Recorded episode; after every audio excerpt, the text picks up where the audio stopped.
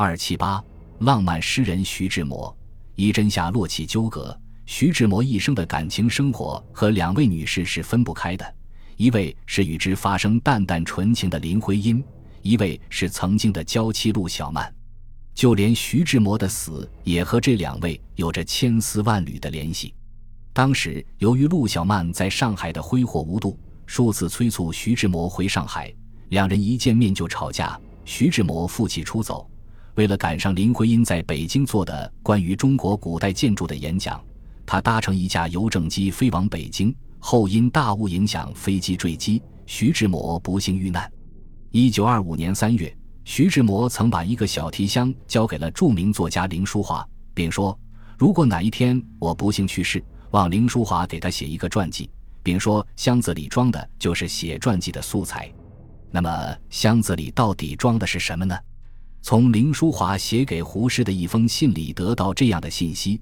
箱里的东西不能给陆小曼看，箱子里有徐志摩的日记，外加陆小曼的两本日记。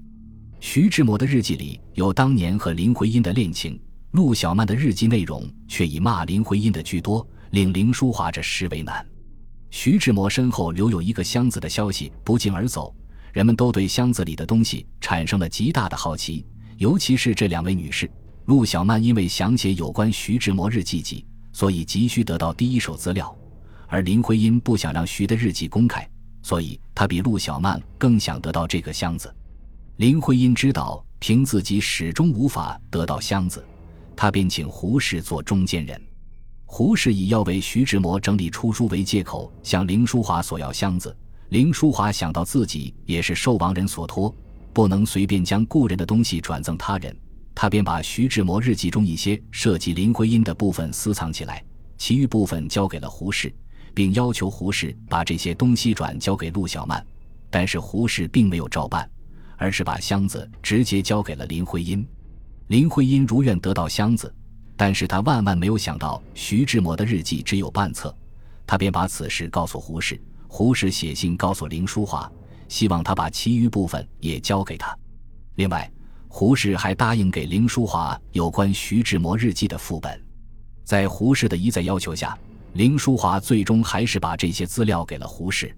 林淑华最后得知自己上当受骗，就写信给胡适：“我因听说你把箱子移给林徽因，很是着急。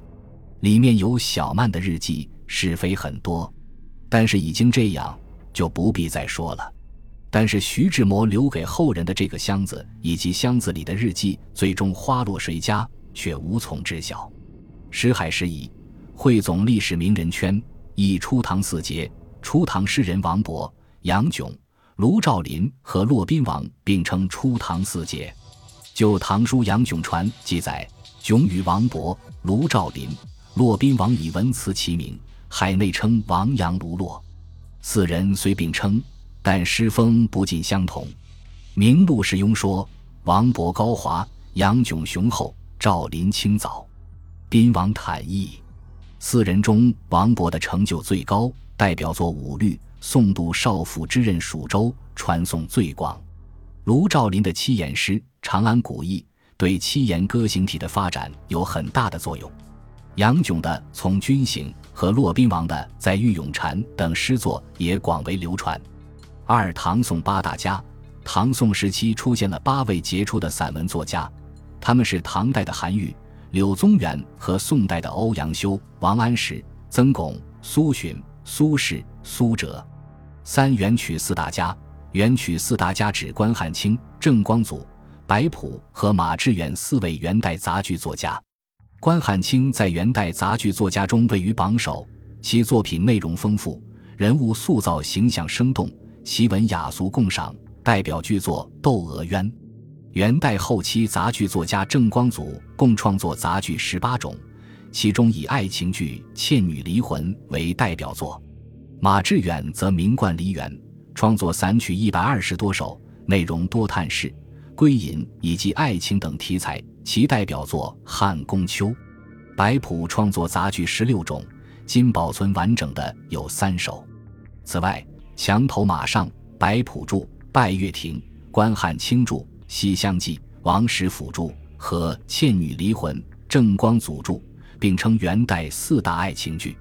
四扬州八怪，扬州八怪是指郑燮、罗聘、黄慎、李方英、高翔、金农、李陀、汪士慎八位清代中期活动于扬州地区一批风格相近的书画家。他们的书画作品数量多，流传广。据今人所编《扬州八怪现存画目》记载，国内外博物馆、美术馆等收藏画品达八千余幅。扬州八怪生前已经名声显赫，其中有的画家曾先后为康熙、雍正和乾隆三代皇帝召见，或试画，或授职。如乾隆皇帝东巡时封郑燮为书画使。扬州八怪其画作风格也为后世画家所传承。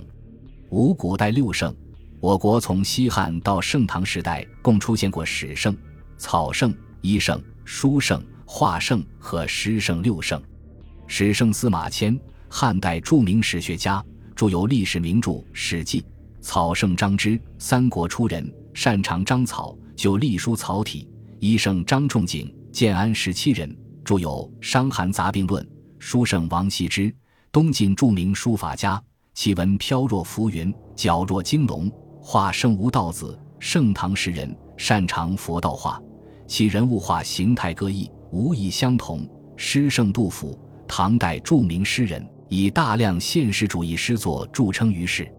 六永嘉四陵，南宋时期，浙江永嘉（今温州）古称永嘉郡，出现了四位著名诗人：徐基号凌渊，徐照字灵辉，翁卷字灵书，赵师秀号灵秀。因四人的字号中都有一个“灵”字，而得名永嘉四陵。四位诗人标榜晚唐诗体，结合贾岛、姚和的诗风而自成流派。七建安七子与竹林七贤，建安七子之孔融、陈琳、王粲、徐干、阮宇、应阳、刘桢。建安七子之称出于曹丕的《典论》论文。七人是汉末建安时期著名的文学作家。孔融以散文闻名，代表作有《简称衡表》。陈琳以写实主义著称，代表作《饮马长城哭醒》；王粲能诗善赋，为七人中成就最高，代表作《登楼赋》；徐干为学者，代表作《中论》；阮宇代表作嫁出北郭门行；刘桢以诗歌见长，代表作《赠从弟三首》；阴阳的诗作多描写世事沧桑，成就不及其他六人。竹林七贤是指嵇康、阮籍、山涛。向秀、阮咸、刘伶、王戎，七人是魏晋时期的名士，以嵇康的居住处山阳为中心，在太行山南面的竹林一带聚会，弹琴赋诗，借此反抗当时统治集团所尊崇的儒家礼法。八李杜并非指一对，文学史上将唐代诗人李白和杜甫并称李杜，实际上除了他们二人，并称李杜的还有不少。晚唐诗人李商隐和杜牧，后人称李杜。为了和杜甫相区别，李商隐和杜牧并称小李杜。东汉李固、杜桥、李英、杜密、李云、杜仲皆被并称为李杜。南北朝的李冲、杜预以及宋代李韶、杜范也称李杜。另外，唐代诗人李峤和杜审言因诗风相近，也被后人称李杜。二人还与苏味道、崔融并称文章四友。